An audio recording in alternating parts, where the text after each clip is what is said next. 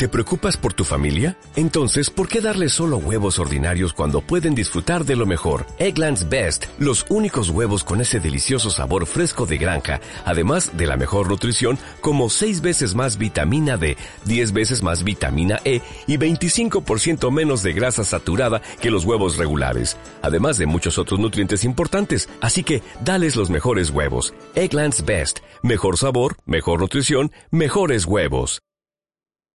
22 Un historiador en su salsa primer palaz del mes de Reapenber 374 DC. En vez de seguir la calzada en una u otra dirección, Danyal cogió su vara de pescar y su nace y llevó a Malsueño y a Forid por el sendero del arroyo hasta que estuvieron a unos 800 metros o más del puente, río arriba. La noche era oscura y el camino irregular, pero al muchacho no le molestó, ya que pensó que también sería difícil para aquellos que intentasen seguirlos. Aquí deberíamos estar a salvo, manifestó finalmente Danyal cuando los dos humanos y el caballo toparon con un nicho rocoso cerca de la orilla. Por supuesto, convino Forit, que seguía exhibiendo un buen humor sorprendente. Gilean sabe que estoy preparado para dormir una noche entera en cuanto tome unos apuntes. Eh, creo que uno de nosotros debería permanecer despierto, por si vuelven esos hombres. Podríamos turnarnos. El muchacho miró nervioso hacia el bosque, escudriñando con fijeza cada sombra que se movía, y atendiendo a cada susurro de las hojas y cada chasquido de rama. Con un escalofrío, pensó en el joven y apuesto bandido y sus extraños ojos sin vida, y supo que, si el hombre los encontraba de nuevo, los mataría antes incluso de pararse a hablar con ellos. Danyal tuvo que admitir, sin embargo, que este nuevo campamento se hallaba en una situación ideal para ocultarse. Estaba muy resguardado, casi totalmente cubierto por una bóveda de follaje, y si se mantenían en silencio estarían a salvo, a no ser que alguien entrara por accidente dentro del propio escondite. Poco preocupado, al parecer, por los aspectos prácticos, Forit se había arrodillado para hacer saltar una chispa sobre un montón de yesca que había reunido. Con alguna dificultad, consiguió encenderla y abanicó con la mano por encima de las secas agujas de pino, en un intento vano de airear las llamas. ¿No cree que estaríamos mejor sin un fuego? preguntó el muchacho. Lo digo por si vuelven. Los ayudaría a encontrarnos. Oh, creo que hace ya tiempo que esos rufianes se han marchado, repuso el viajero con aire despreocupado. Vamos a ver dónde me había quedado. Espere, deje que lo ayude, dijo Danyal con un suspiro. Admitiendo para sus adentros que era una noche más fresca de lo normal, se arrodilló para soplar las ascuas. En el interior de la gruta era difícil saber hacia dónde soplaba el viento, por lo que Danyal solo pudo confiar en que no llevase el humo hacia la calzada. En poco tiempo brotó una llamarada amarilla que creció rápidamente cuando el fuego fue alimentado por trocitos de corteza y pequeñas ramitas. Forit usó la parpadeante luz para iluminar la página del libro que había sacado de su bolsa, la cual había apoyado contra la rocosa pared. De nuevo había cogido la pluma y el tintero, y había dejado este a un costado, sobre una roca lisa. ¿De verdad va a ponerse a escribir? Ahora. Danyal no daba crédito a sus ojos. Pues claro. La mejor historia se escribe cuando está aún fresca en la memoria del historiador. Oye, no captarías por casualidad el nombre de ese tipo, ¿verdad? Ya sabes, el joven y apuesto que aparentaba ser el jefe. No me importa cómo se llamaba. Chilló Danyal, pero enseguida se mordió la lengua al oír el eco de su grito devuelto por el bosque. Bajó el tono de voz hasta un suave susurro. Es un bandido, y podría seguirnos los pasos en este momento. Pero Forid ya estaba enfrascado en su tarea, y su única respuesta fue el chirriar de la pluma sobre la página. Veamos, el día es el primer palaz del mes de Reapenber, durante este año de nuestra era 374 DC. Forid se aclaró la garganta como si llevara a cabo un ritual. Bandidos encontrados en el camino de Loreloch, cinco días después de salir de Aven. Después de atardecer, visitaron mi campamento. Veamos. ¿Cuántos contaste tú?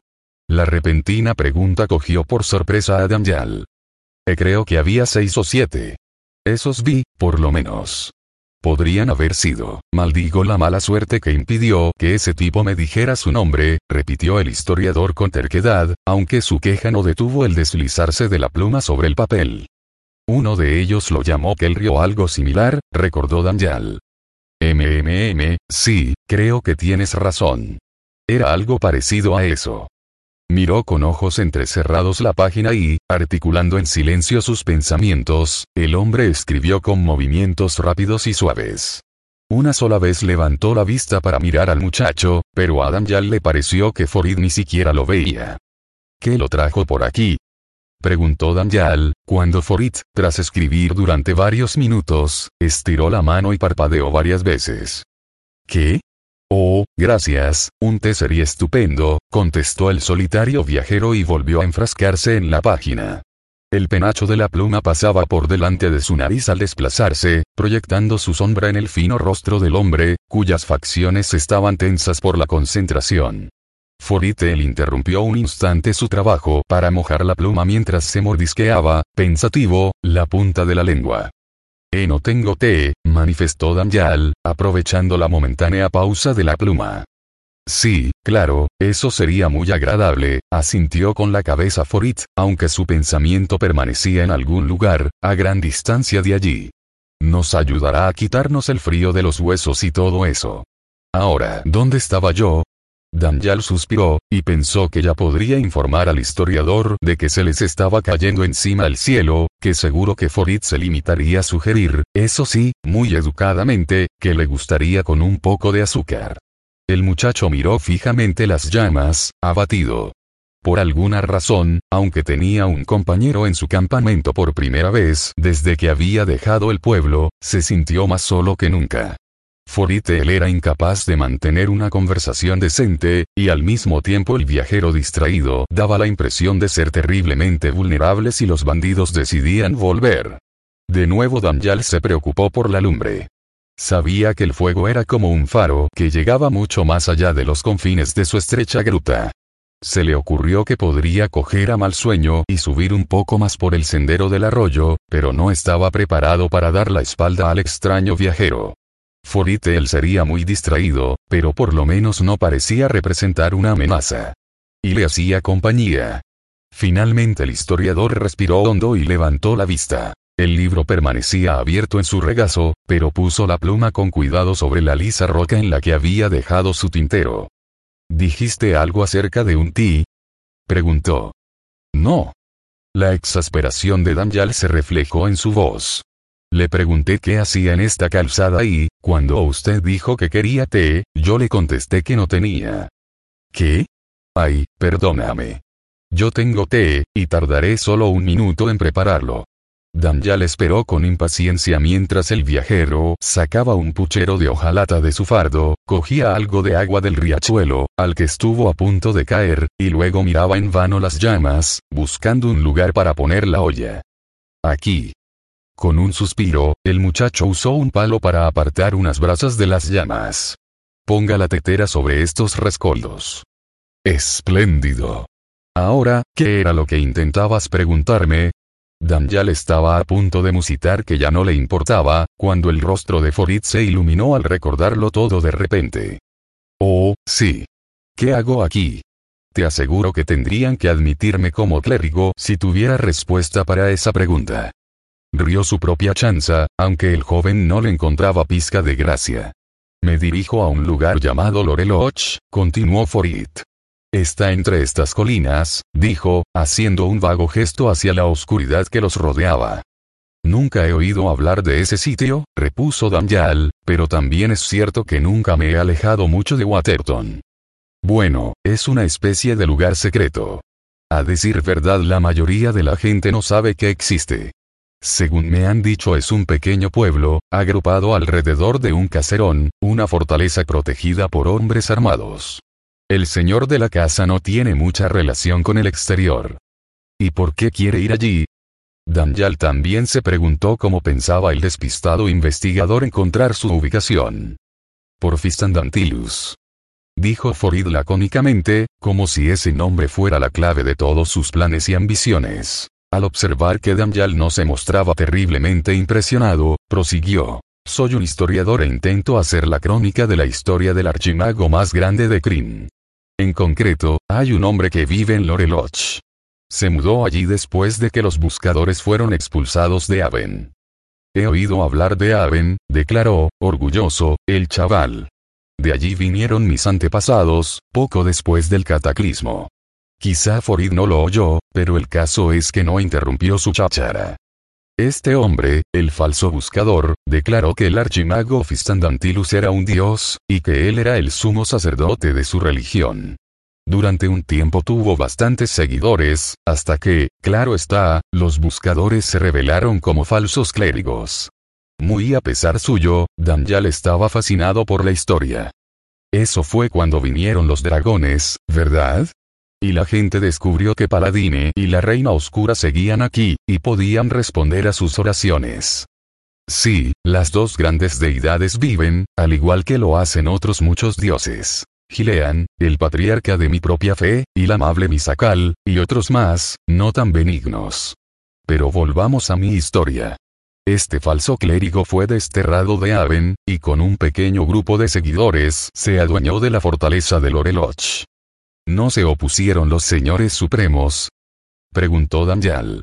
Quiero decir, que ya sé que yo aún no había nacido, pero he oído que durante la guerra vinieron incluso a Waterton, y obligaron a que la gente les pagara con comida de cada cosecha, bajo amenaza de enviar sus dragones y destruir la aldea. El muchacho se estremeció cuando su mente evocó un vivo recuerdo de lo que acababa de describir. Miró al hombre por el rabillo del ojo, aliviado al ver que Forid no parecía haber advertido su angustia. Por alguna extraña razón, deseaba que el incidente siguiera siendo un secreto. Podrían haber hecho lo mismo el Oreloch, Gilean lo sabe. Podrían haber enviado un dragón para arrasar el lugar si estaban descontentos, admitió el hombre. A decir verdad, no sé por qué no lo hicieron. Quizás simplemente no pusieron atención, o quizás era una amenaza demasiado pequeña para molestarse. Forid se aclaró la garganta, y Danyal se dio cuenta de que el hombre organizaba sus ideas para retomar el hilo de su disertación tras la pregunta. Había otro detalle único en este clérigo de Fistandantilus. A diferencia de la mayoría de los buscadores, él tenía por lo menos un poder sobrenatural. Aunque había sido el líder de su secta durante casi 100 años, nunca se lo vio envejecer. Se dice que sobrevivió a la guerra, que acabó hace ya más de 20 años, claro. Me pregunto si sigue teniendo el mismo aspecto juvenil que tenía entonces, aun después de que su iglesia fuera desarticulada y tuviera la suerte de escapar hacia el destierro. ¿Suerte? Se extrañó Danyal. En comparación con la muerte, yo diría que sí. Después de todo, un personaje tan poderoso como el Señor Supremo del ejército draconiano había emitido una orden de muerte contra él. Ahora el hombre hace periódicas incursiones desde Loreloch contra los pueblos vecinos, y asalta a los viajeros que entran y salen de Aven y los puertos costeros. No se oponen los caballeros de Solamnia a sus robos y su pillaje. En varias ocasiones a lo largo de su vida, Danyal había visto a uno o dos de los guerreros con armadura atravesar Waterton. Recordaba vivamente su porte digno y su aire de competencia que infundían gran respeto. Supongo que nadie saldría bien librado de un enfrentamiento con ellos. Bueno, en esto último tienes razón, pero los caballeros han estado terriblemente ocupados desde la guerra. Han intentado restablecer algo de orden en sus dominios, y tuvieron que enfrentarse a otra invasión procedente de Palantas pocos años después de que fuera derrotada la Reina Oscura. Además, el nuevo mar separa estas tierras de los centros de poder de los caballeros, aunque hay por aquí un oficial de la orden, de nombre Sir Harold el Blanco, si bien tiene bajo su responsabilidad un gran territorio. Así que yo diría que no, que Loreloche está demasiado alejado de todo para requerir la atención de nuestros protectores solámnicos. ¿Pero por qué quiere ir allí? insistió Danyal. Ya te lo dije. Forid parecía exasperado, aunque el chico no recordaba haber oído una respuesta a esa pregunta. Fistandantilus. ¿Está allí? Pero si dijo que estaba muerto. No está allí. Pero el señor de Loreloch declaraba rendir culto al archimago, y este hombre no envejece, y yo quiero averiguar por qué. Si es un lugar secreto, ¿cómo piensa encontrarlo? Con mi libro, naturalmente. El libro del saber, explicó Forit, como si el muchacho debiera entender todo lo que estaba diciendo. Danyal aguardó a que el historiador dijera algo más, pero Forit sacudió la cabeza, como si desechara alguna idea, y el muchacho se preguntó si no habría otra razón más por la que el hombre había emprendido su viaje. El historiador siguió con sus garabatos, musitando bajito para sí mismo, y Danyal notó que sus párpados se hacían más pesados. Se echó hacia atrás y encontró una lisa maraña de raíces que le podía servir de almohada, y en pocos momentos se quedó dormido. Sus sueños se llenaron con imágenes de dragones y de caballeros, de una fortaleza en lo alto de una montaña, y de oscuros bosques repletos de peligros. Durante largo tiempo corrió, esquivando los árboles, intentando respirar, pero no podía escapar. El chasquido de una rama al romperse lo sacó de las profundidades de su sopor, tan bruscamente que se preguntó si no acababa de cerrar los ojos un segundo antes. Pero no. El fuego se había reducido a un montón de brasas, y Forit también dormía, apoyado contra la roca sobre la que había estado escribiendo. Despierte, susurró Danyal, mirando con preocupación a su alrededor. A través de la evocación de su sueño oía los ecos del chasquido de la ramita y supo que había algo ahí fuera. Algo grande. Parpadeó al ver moverse las sombras y se encontró mirando a un apuesto rostro que creyó reconocer. Una afilada hoja de acero reflejaba la leve luz rojiza del fuego. Vaya, qué suerte la mía. Dijo el joven bandido, cuyos ojos miraban a uno y a otro. Parece que mi pobre red ha atrapado dos pajaritos. 23 El señor de Loreloch primer Magetov del mes de Reapen B374 DC. Otro bandido se adelantó, y Danyal contuvo la respiración, lleno de temor. El nuevo tenía el típico aspecto de un ser malvado y miserable. Le faltaba un ojo, y lucía un parche negro y mugriento. Una barba descuidada y llena de nudos cubría el rostro del hombre, y al abrir los labios reveló que le faltaban numerosos dientes. Dan reculó al oler el aliento, que apestaba a cerveza, ajo y otros hedores más difíciles de identificar. Danos tu bolsa, muchachito, gruñó el bandido mirando a Danyal con una expresión de malicia que hizo que el estómago del joven se contrajera de aprensión. No, no tengo dinero, tartamudeó. Pensó fugazmente en la hebilla de plata, y tiró hacia abajo de la parte delantera de su camisa para ocultar la herencia familiar. No hay dinero. Entonces tendré que cobrarme mi botín con tu sangre. El bruto tuerto sacó una larga y curvada daga, con una hoja muy brillante afilada por ambos lados, y extendió un brazo para acercar uno de los filos al cuello de Danyal. Un momento, Zack, ordenó el primer bandido, el que tenía el rostro barbilampiño de un hombre joven. A pesar de sus desarrapadas vestimentas había un aire de nobleza, o por lo menos un aire de benevolencia en la forma en que se quedó mirando a los dos cautivos con una expresión de ligera aversión. Eh, Kelrin, se quejó Zack. No sacaremos nada de estos canallas. Pinchémoslos y sigamos nuestro camino. No, dijo el jefe, estudiando la esbelta figura de Foritel. Tengo curiosidad por saber una cosa. ¿Por qué no te asustaste lo suficiente para irte más lejos? En vez de eso hacéis un fuego que podemos oler a más de un kilómetro de distancia. ¿Y qué es eso de tomar apuntes? Soy solo un humilde investigador, intentando realizar estudios de campo. ¿Estudios? Kelrin miró de hito en hito a Foritel. Has escogido un sitio bastante raro como biblioteca, forastero. El verdadero historiador debe estar dispuesto a viajar a extraños lugares. El que se hacía llamar Kelrin actuaba como si no lo hubiera oído. ¿Tenías un compañero? En ningún momento pensé que pudieras estar acompañado. Se giró para contemplar al muchacho. A pesar de la frente lisa, la mandíbula fuerte y una dentadura sana, blanca y limpia, Danyal recordó su impresión anterior y se reafirmó en ella. Este era un tipo muy peligroso, y sus ojos, oscuros y hundidos, carecían totalmente de compasión o de cualquier otro sentimiento humano. Cuando sonreía, la expresión le recordaba a Danyal las fauces de un gato hambriento. El joven comprendió que la situación había escapado a su control. Yo no viajaba con, este muchacho es mi escudero, interrumpió suavemente Forit. Como precaución le había ordenado hacer su campamento a cierta distancia del lugar donde yo dormía. Me resulta más fácil completar mis estudios en soledad. Zag resopló, impaciente. El espantoso hombre acariciaba el filo del cuchillo, y su ojo brilló con avidez al mirar a Danyal. Como dije antes, jefe, acabemos con ellos. De nuevo el líder decidió hacer caso omiso de la sugerencia de su secuaz.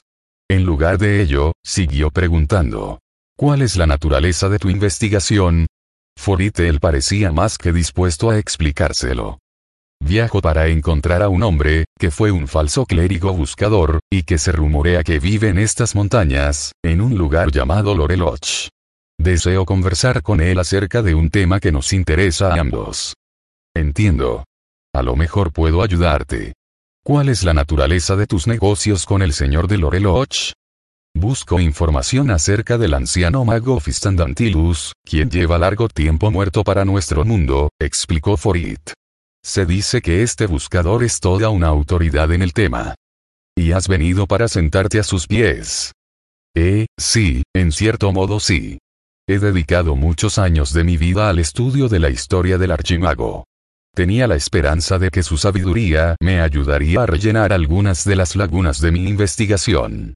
Kelrin rió con ganas, y Danyal vio como sus impasibles ojos se iluminaban levemente con la primera chispa de entusiasmo o sentimiento que el joven había apreciado en ellos. Es posible que él esté dispuesto a conocerte. Eso, claro está, si te permito vivir. ¿Qué pasa con el chico? Se quejó Zack. ¿Lo puedo pinchar a él? Danyal se apartó un poco del bandido tuerto y su afilado cuchillo, pero la rocosa pared de la gruta frenó en seco su movimiento. Yo diría que no. Sorprendentemente fue Forid quien le contestó. Mi trabajo requiere de la presencia de mi escudero. Sin él no me es posible ordenar mis notas para mantener un registro exacto de los hechos. Necesito al muchacho. A mí me parece que podríamos hacer otro arreglo para que tengas ayuda, adujo Kelrin, negando con la cabeza. A decir verdad, si Zack no se divierte de vez en cuando se puede volver bastante desagradable. Yo creo que deberíamos entregarle al muchacho. El estómago de Danyal se revolvió de repente. El tono indiferente de Kelrin conseguía asustarlo más que la maliciosa crueldad de Zack. Forid chasqueó la lengua y sacudió la cabeza, aunque Danyal pensó que el historiador seguía sin denotar nerviosismo. Recordad que está el tema de la recompensa. ¿Y qué recompensa es esa? Preguntó Kelrin, mirando fijamente al historiador. Pues, obviamente, el rescate que mi templo estaría dispuesto a pagar por mí y por mi escudero. ¿Qué templo? Quiso saber Zack, a la par que se volvía para enfrentarse a Forid. Danyal aprovechó el cambio de posición de Zack para respirar a fondo varias veces, agradecido por el limpio aire de la noche. Su corazón latía violentamente mientras escuchaba la charla de los hombres. Está claro. El palacio dorado de Gilean en Palantas, por supuesto. El patriarca de mi orden estaría más que dispuesto a pagar el rescate de dos de sus ovejas descarriadas, siempre que se les garantice que ninguno de nosotros ha sufrido daño alguno en vuestras manos. Está mintiendo. Gruñó Zack, cuyo brillante ojo iba y venía del historiador al joven. No estoy seguro, musitó Kelrin desafía el viento, dirigiéndose a su secuaz. En verdad parece que el señor del templo podría estar bien dispuesto a proteger estas vidas con buenas monedas de acero. Miró interrogante a Forit. Para aclarar un poco el dilema, ¿de qué cantidad estamos hablando? No lo puedo precisar con exactitud, respondió el historiador, encogiéndose de hombros, ya que esta es una situación única en mi experiencia. Sin embargo, siempre se puede enviar un mensaje preguntándoselo. Mientras esperamos la respuesta quizá pueda entrevistarme con el señor de Loreloch. Danyal observó el cambio de impresiones con una mezcla de incredulidad, asombro y miedo. Estaba pasmado de que estos hombres pudieran discutir asuntos de vida o muerte con tanto aplomo. Al mismo tiempo sintió que él era una pieza muy poco importante en el juego que se estaba jugando delante mismo de sus ojos. Eh. Tienen aquí un caballo. Sonó una voz en la oscuridad, y otras sombras se movieron por el bosque atraídas por el origen del sonido. De repente la quietud de la noche se rompió con un sonoro relincho seguido de un crujido de huesos y un grito muy humano de dolor y miedo. La maleza se abrió y apareció a la vista un bandido que se sujetaba el inerte brazo izquierdo. El hombre cayó al suelo aullando de dolor. Sonaron más relinchos en la oscuridad seguidos de palabras malsonantes, golpes, y finalmente el resonar de cascos, que subían por el sendero del arroyo, y que se perdieron rápidamente en la noche. Aparecieron tres bandidos más, arrastrando entre todos a un cuarto que sangraba profusamente de una brecha en la frente. Un momento después salió otro de entre los árboles, trastabillando. Se sentó sobre un tocón y empezó a envolverse la rodilla con un trapo sucio mientras blasfemaba en voz baja. Eh, Nar, dijo Zack, riendo entre dientes. ¿Te has roto la pierna? Va, quedará bien, gruñó el otro, aunque la mueca que le crispaba la cara indicaba que ni siquiera él lo creía. Miró a Zack, luego a Kelrin, y Dan se sorprendió al ver el puro terror en la mirada del hombre. Ese no es un caballo normal. Era una bestia poseída por un demonio, espetó el bandido del brazo roto, incorporándose hasta ponerse sentado. Juro que vi salir fuego de su boca. Y me machacó la rodilla como un martillo, se quejó Nar, apretando su vendaje. Mientras tanto, el hombre con la brecha en la cabeza se lamentaba y apretaba las manos contra la creciente inflamación de su cara. Un animal fogoso, eso es todo, escupió otro, un tipo rechoncho y bigotudo que tenía un pequeño arco y un carcaj lleno de flechas. Miró a sus compañeros con desdén. No valéis ni siquiera para sujetar el ronzal de un caballo como ese. Entonces, ¿por qué no cogiste tú la soga, Garald? Preguntó suavemente Kelrin.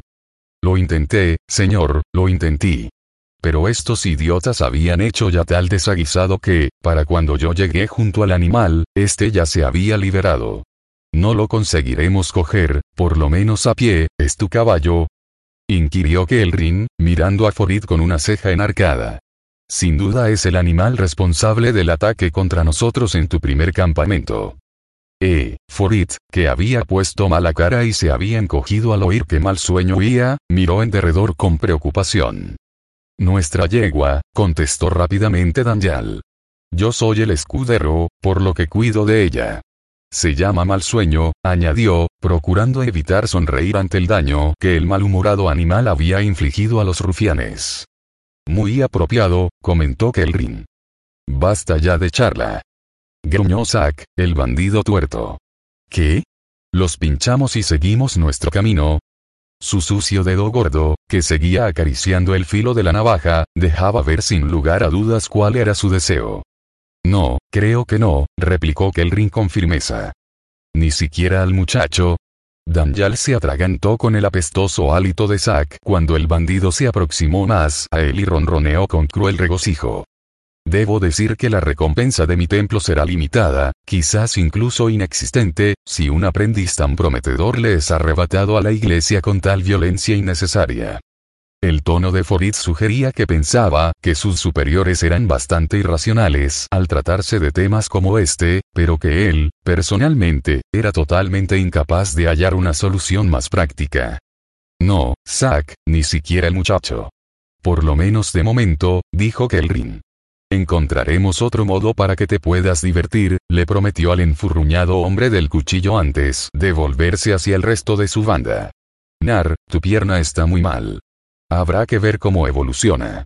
Y, Cal, se dirigió al hombre que había recibido la patada en la cabeza, tú podrás andar, sobre eso no tengo dudas.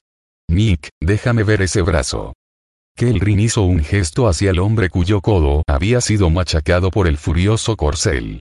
El hombre se acercó y se arrodilló, y el jefe de los bandidos tomó el brazo flácido entre ambas manos y, haciendo caso omiso del jadeo de dolor del hombre, se lo levantó. Fistandantilus. Gritó que el rin desafía el viento, volviendo su cara hacia el cielo. Escucha mi oración y concédeme el poder de curar el brazo de tu indigno siervo. Una luz verde resplandeció en la oscuridad de la noche, y Danyal contuvo la respiración al percibir un repentino olor fétido, como el que se libera al girar un tronco de árbol putrefacto. Kelrin se puso rígido, y emitió extrañas palabras sin dejar de agarrar el codo. Para. No. El bandido gritó de dolor y cayó al suelo, presa de convulsiones. Al cabo se quedó inmóvil, respirando trabajosamente y jadeando como un perro. Pero, tras algunos momentos, se apoyó en el suelo con ambas manos y se incorporó. El el dolor se ha ido. Dijo, extendiendo el brazo. Para Danyal la extremidad parecía rígida y tenía un ángulo antinatural, pero el bandido parecía satisfecho de que hubiera desaparecido su agonía. ¿Tú invocaste el nombre de Fistandantilus y luego lo curaste? Inquirió Foritael, claramente impresionado. ¿Qué ha pasado aquí? Un clérigo invocó el poder de su dios y luego hizo un conjuro. El cabecilla de los bandidos habló de sí mismo en tercera persona. Parecía aturdido. Ha sido increíble, declaró Foritael, que cogió su libro y pasó rápidamente varias páginas. La magia de curación es terreno exclusivo de los clérigos fieles y los dioses. Pero tú invocaste a Fistandantilus. ¿Significa eso que tú? El historiador dejó la pregunta en suspenso y parpadeó. Tú eres el señor de Loreloch. Sí, como también fui el buscador en Aven, el falso clérigo de Fistandantilus. Pero eso fue magia auténtica. Lo sanaste de verdad. ¿Estás sorprendido? Estupefacto es más bien la palabra. Forid parpadeó de nuevo y se rascó la barbilla. ¿Y tú proclamas la fe en un dios cuyo nombre es el del antiguo archimago Fistandantilus? Eso es realmente asombroso. De hecho, rindo culto a la verdadera fe en Fistandantilus, la secta de un dios tan auténtico como Takis Paladine.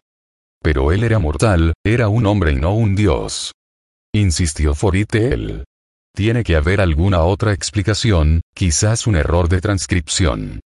No, no hay nada de eso, te lo aseguro. Pero ¿cómo ha podido ocurrir? Es imposible, tiene que haber sido un truco. ¿Dudas acaso de la evidencia que has visto con tus propios ojos? Yo rechazo tus absurdas sugerencias acerca de mis acciones. ¿Eres acaso tan idiota como los otros?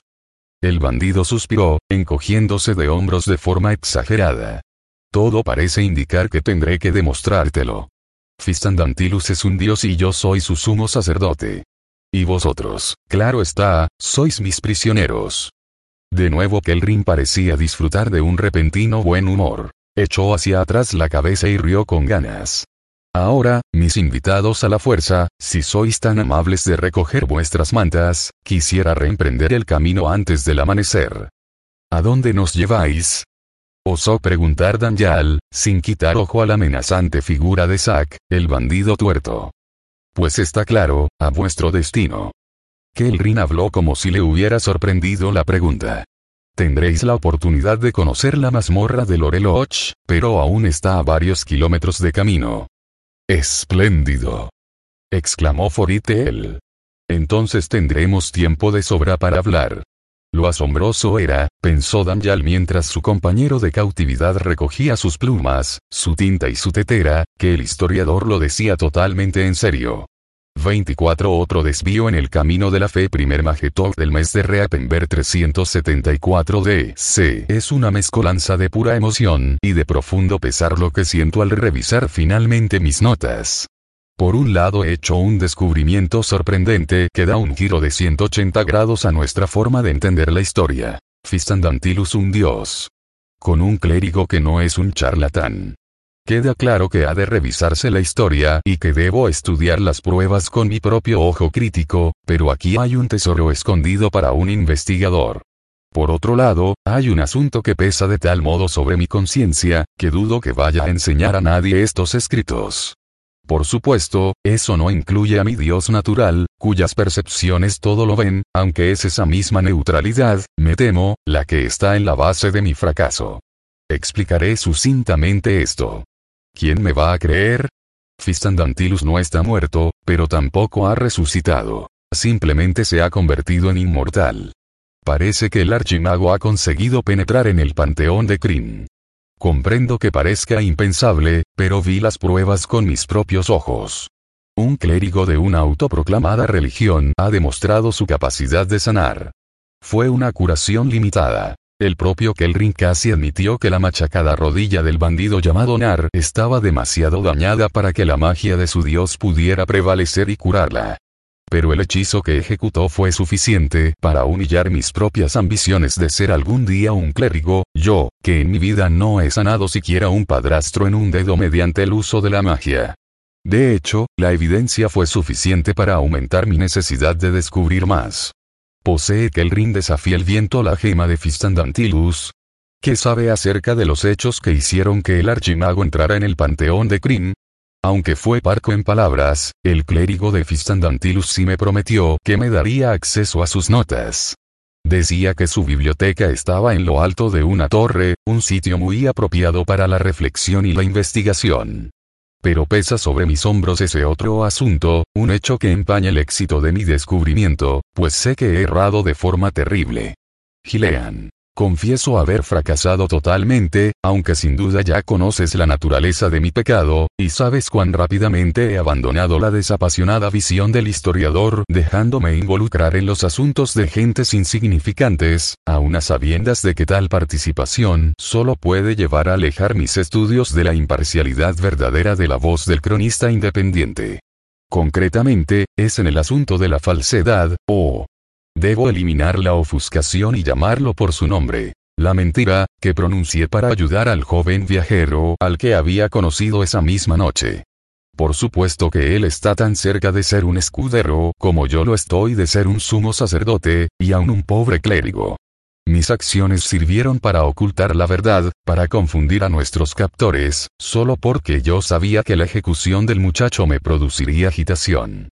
Puedo decir además, señor de la neutralidad, que fue mi propia fragilidad egoísta la que me llevó a mi debilidad. Mi conducta mantuvo con vida al muchacho, pero cobrándose el terrible precio de mi objetividad. He buscado en el libro del saber, intentando hallar algún signo que indique la severidad de la afrenta, pero el tomo es inquietantemente silencioso sobre el asunto. Incluso cuando me recrimino, no actúo apropiadamente. Es mi deber desterrar la preocupación y continuar con la tarea que me trajo a este rincón de las Carolis. El engaño del que hablo ocurrió unos dos días antes de escribir estas notas. A continuación intentaré apuntar los hechos del día de hoy y describir mi situación actual y mis posibilidades futuras. Después de la huida de ese caballo tan peligroso y del hechizo sanador de Kelrin, los bandidos me ataron las manos por delante, y me empujaron a través de la oscuridad por el sendero del arroyo, lo que me hizo tropezar varias veces, de resultas de lo cual me arañé las manos, y en una ocasión me ensangrenté la nariz, hasta que llegamos de nuevo al camino del Oreloche al puente de piedra gris. Entonces pude ver que el muchacho, Daniel Twite, había sido atado de forma similar y obligado a seguirme. Cansados y con llagas en los pies, ascendimos por el irregular y sinuoso camino que recorría la ladera de la montaña durante lo que quedaba de noche. Nuestro paso se veía frenado por Nar, a quien tenían que ayudar dos hombres. En esto tuve suerte, ya que, si la banda hubiera ascendido a paso normal, sin duda habría sido yo quien hubiera retrasado el avance del resto del grupo, con todas las incómodas atenciones, en especial las de Zack, el bandido tuerto, que ello hubiera conllevado. Cuando el amanecer empezó a teñir de color el cielo, habíamos llegado a un pequeño pinar cobijado en una hondonada. No era un paso para atravesar la cordillera, dado que se podían ver riscos más elevados hacia el lado norte de la ladera, pero proporcionaba un lugar en el que nuestros guardianes podían esconderse a descansar durante el día. Creo que, a pesar de que son hombres valientes y están fuera de la ley, los bandidos de Kelrin desafía el viento temen a los caballeros de Solania. Como si no puede explicarse la parada en un claro de las profundidades del bosque en el que nos escondimos durante el día, también debe considerarse el hecho de que uno de los hombres marchará por detrás de nosotros cuando dejamos la calzada. Cuando pude girar la cabeza, lo vi arrastrando por el camino una rama de pino, pesada por la gran cantidad de agujas, para borrar toda señal de nuestro paso.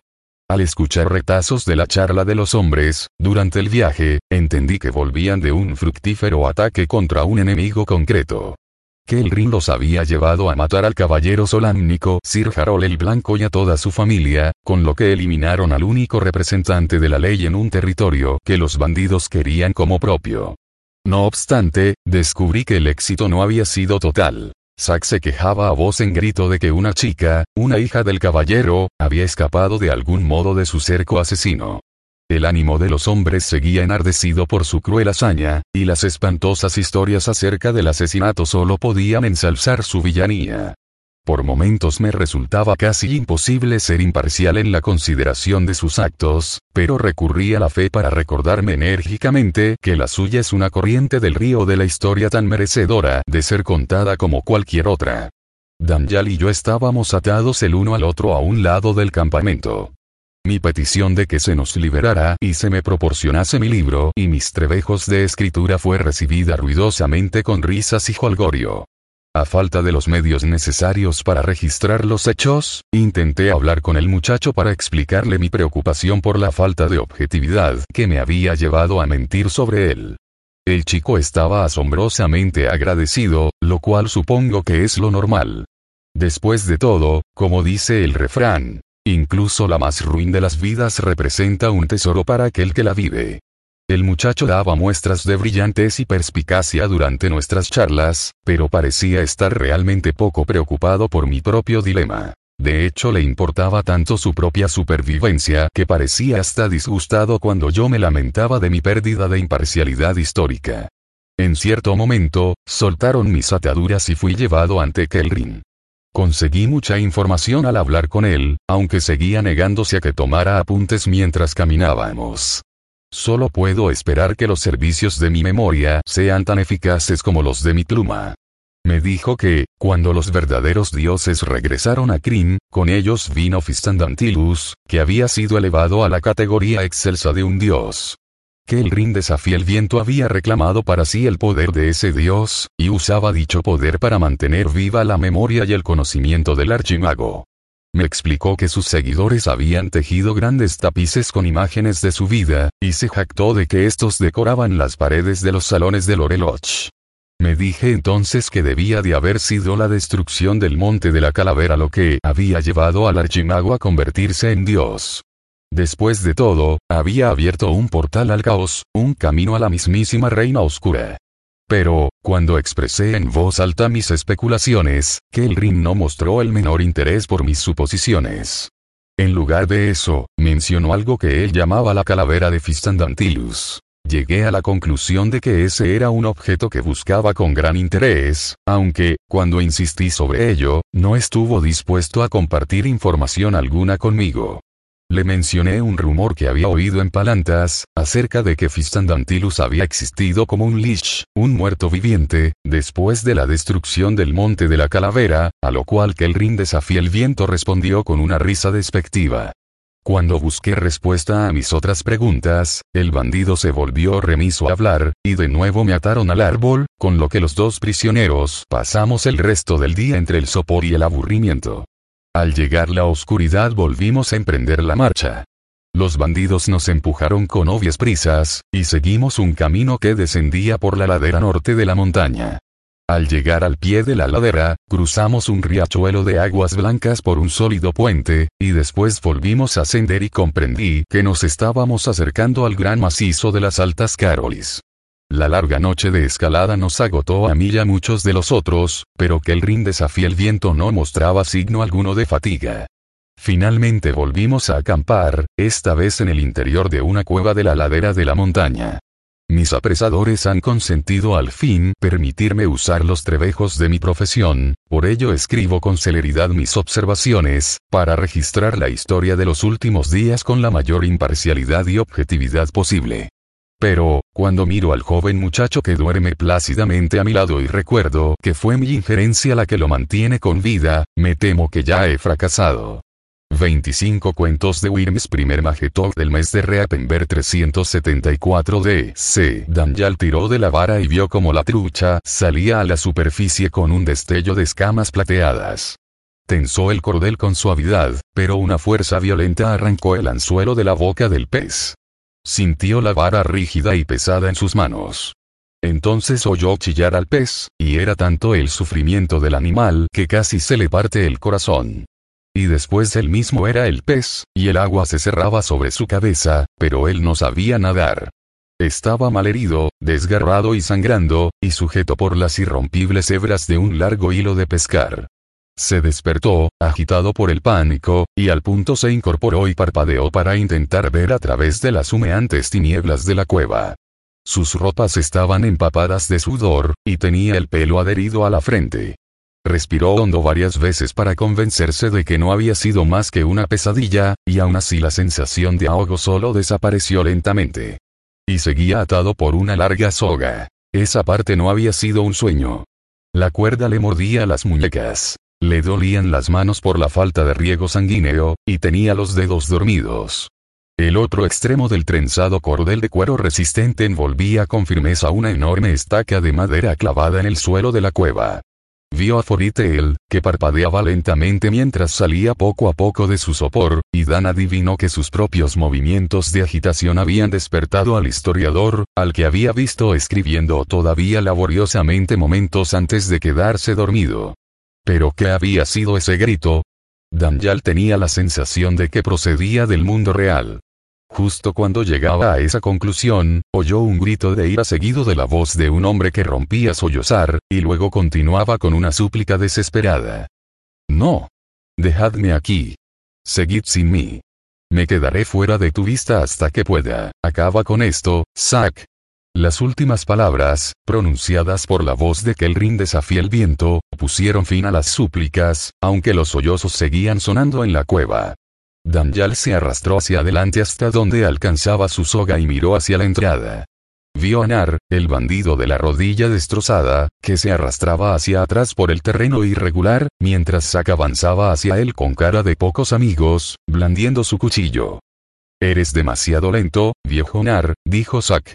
Nunca fuiste muy útil, y ahora, con esa rodilla, no eres más que un lastre que frena el avance del resto de nosotros.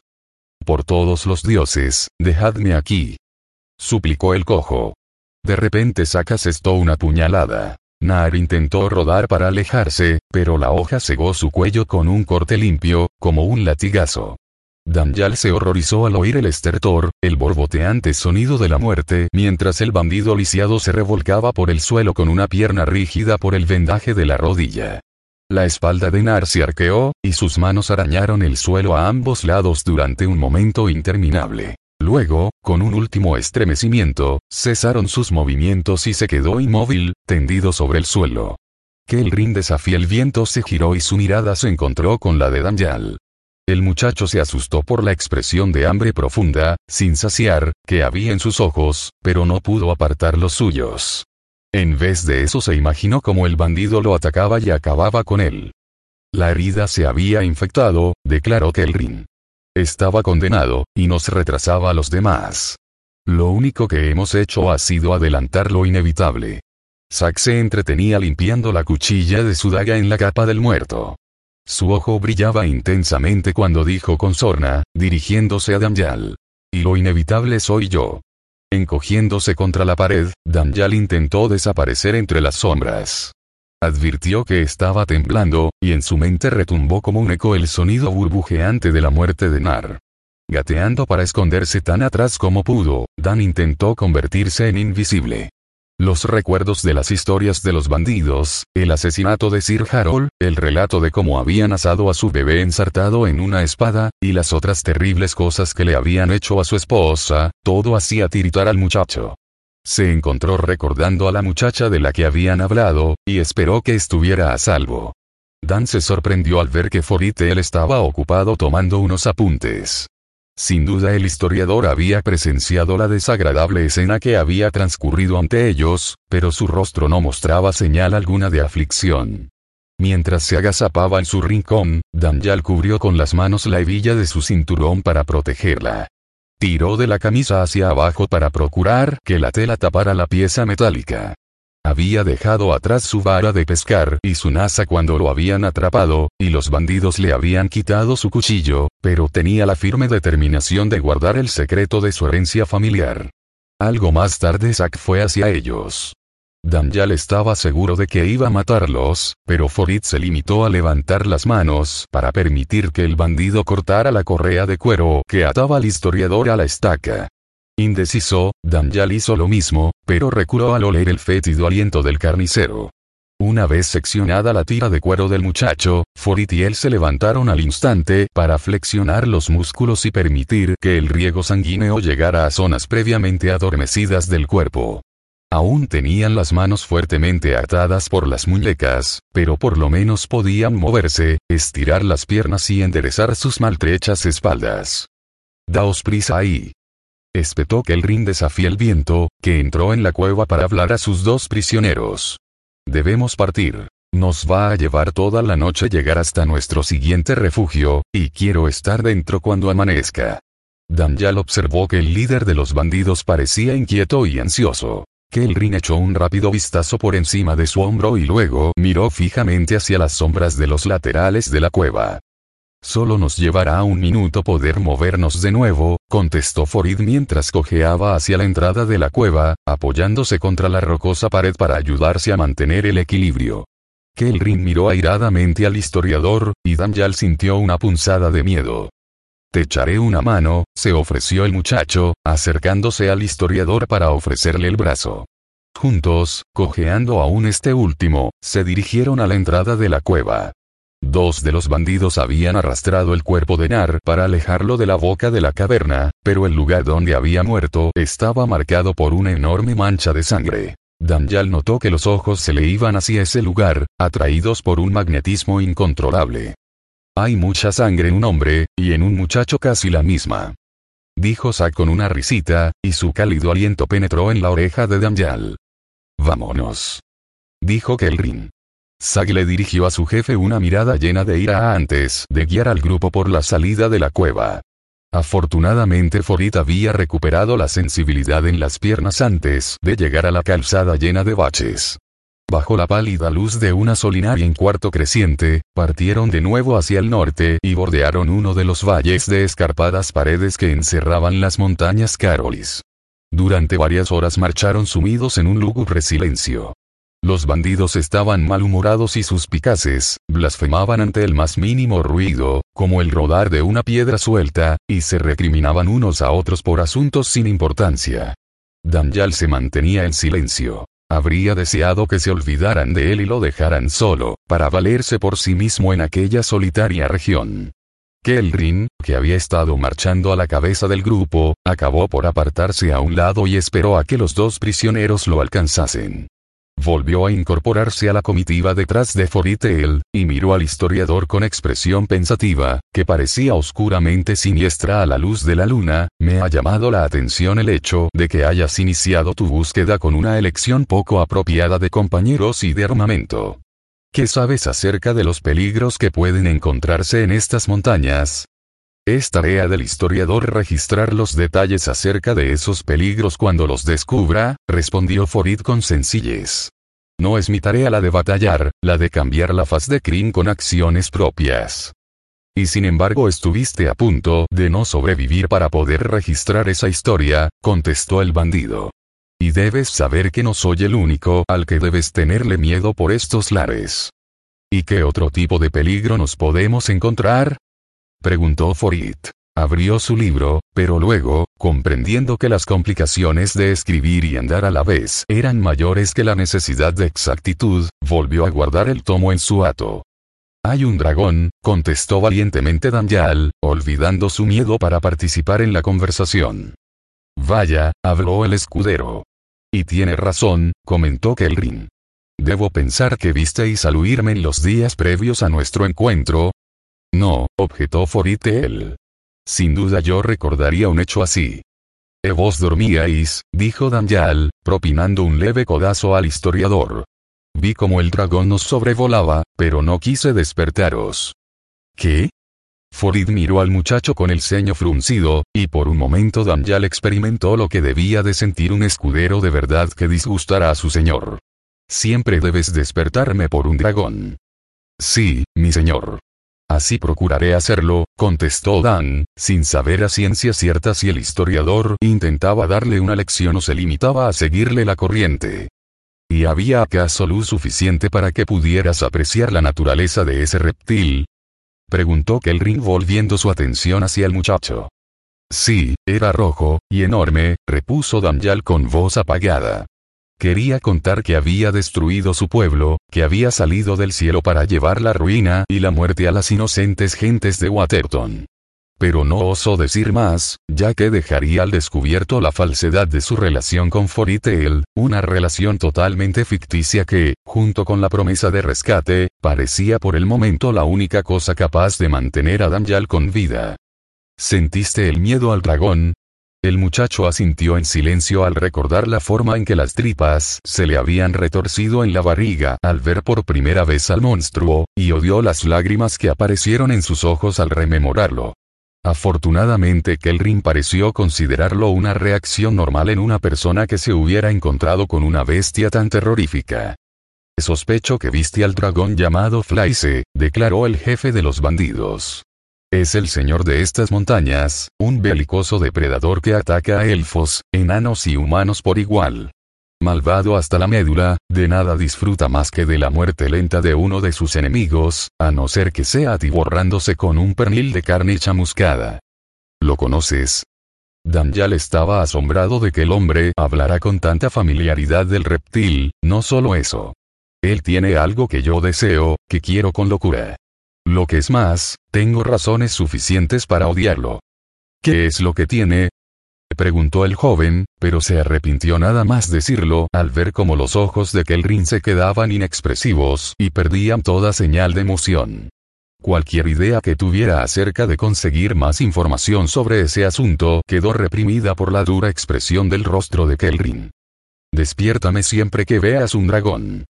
Insistió de nuevo Foritail, como si le disgustara que la conversación hubiera avanzado tanto sin su participación. ¿Por qué? ¿Qué ibais a hacer? espetó, picajoso, el muchacho, que había debido adaptar su trato a su supuesta condición de escudero. ¿Intentaríais matarlo, acaso? Por supuesto que no. Forit estaba horrorizado. Tal acto malograría la pretensión de neutralidad de cualquier historiador. Es difícil imaginar algo que pudiera ser más dañino para la función del simple observador. Y no digamos nada del hecho de que matar dragones no sea la cosa más fácil del mundo, apuntó Kelrin. Su tono se había vuelto amable de nuevo, y Danyal sintió alivio de que se le hubiera pasado tan rápido el mal humor. ¿Cómo se mata un dragón? inquirió el muchacho. Se acordaba vagamente de las intenciones que había tenido cuando había abandonado a Terton. Contemplándolo con la retrospectiva que le proporcionaban los tres días de camino, parecía una misión irrisoria, por no decir suicida, la de intentar matar al monstruoso reptil. La mejor manera fue siempre la de conseguir que lo haga por ti un dragón más grande y más fuerte, contestó Kelrin con una risa de amargura. Así fue como derrotaron a la Reina Oscura durante la última guerra. Pero a este dragón no lo mataron. No. El bandido sacudió la cabeza mientras meditaba su respuesta. Si vives lo suficiente, descubrirás que hay muchos dragones, Wyrms de todos los colores que siguen habitando en los rincones más ocultos de Ansalón.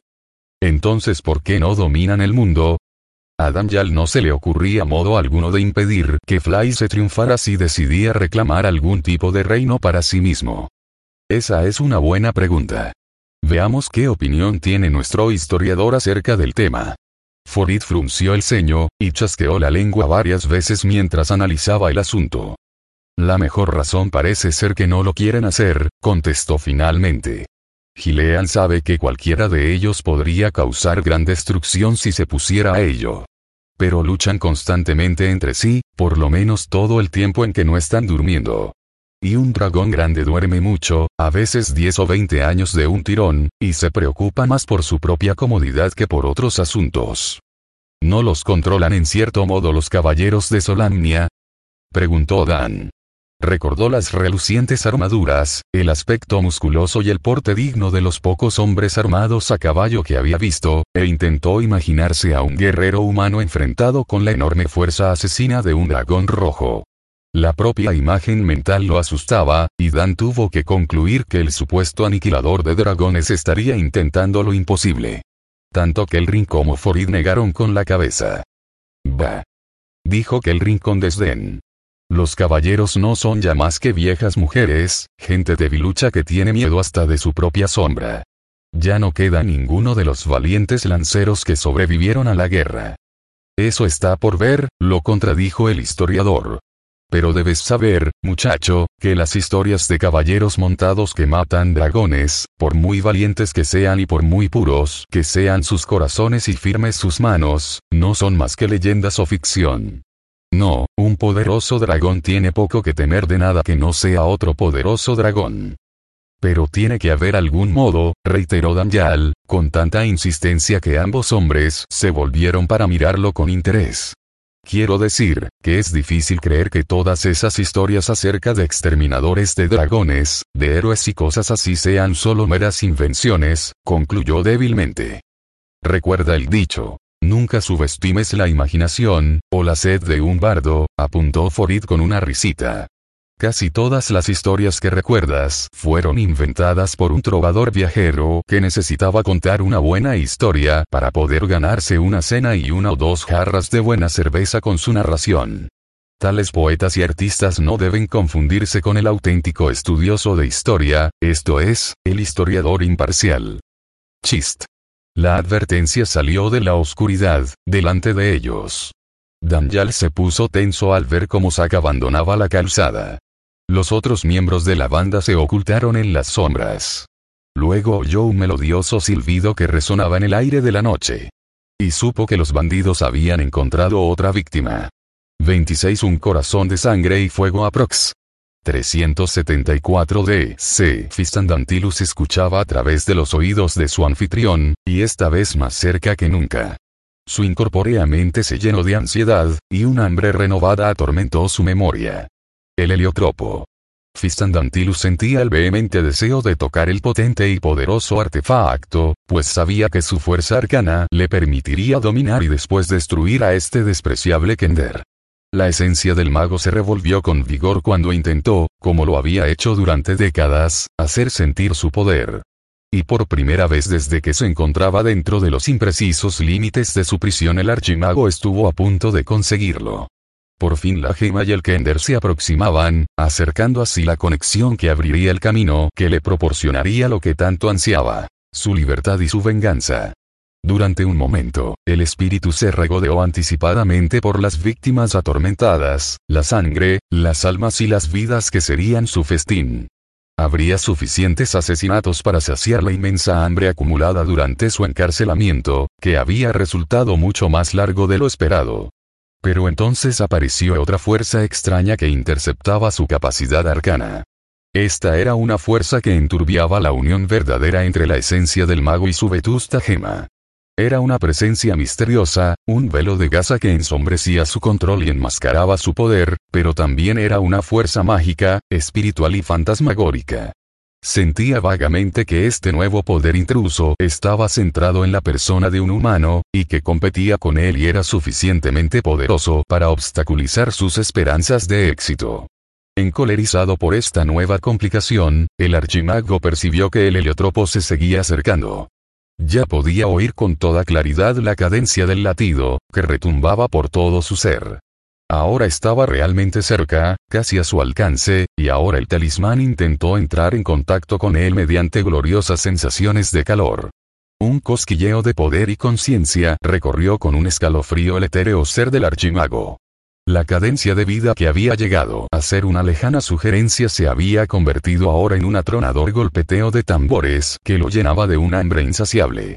Pero la amarga verdad era que la gema debía reunirse con un patético Kender errante, la persona que había sido un anfitrión indeseable, ignorante de la esencia de Fistandantilus durante más de un siglo. El fantasmal espíritu se revolvía y retorcía en su intento de obtener un retazo de control, pero seguía estando ahí esa interferencia, la fuerza que lo obstaculizaba y competía por el poder de la piedra. Y por ello la esencia del mal solo podía lamentarse al ver que la vibrante gema se acercaba tanto que solo le faltaba hacer tangible su mensaje de vitalidad, de esperanza y de impulso vital. Entonces la inminente conjunción se hizo añicos, rota por un escudo que podía percibir pero no identificar. Enfurecido, Fistandantilus enfocó toda su atención en uno de sus compañeros, y al punto vio que era un muchacho humano, una persona fácil de distinguir del resto de la humanidad sin rostro. Este era su enemigo, la fuente que enmascaraba un poder igual al del arcano. Aquella presencia, la esencia competidora, luchó con él y lo apartó, para dejarlo a un lado. Abrumado, Fistandantilus sintió que desaparecía de nuevo su conciencia. El Kender era de nuevo su propio dueño. Y otra persona más, el muchacho humano, fue añadido a la lista de aquellos que debían morir.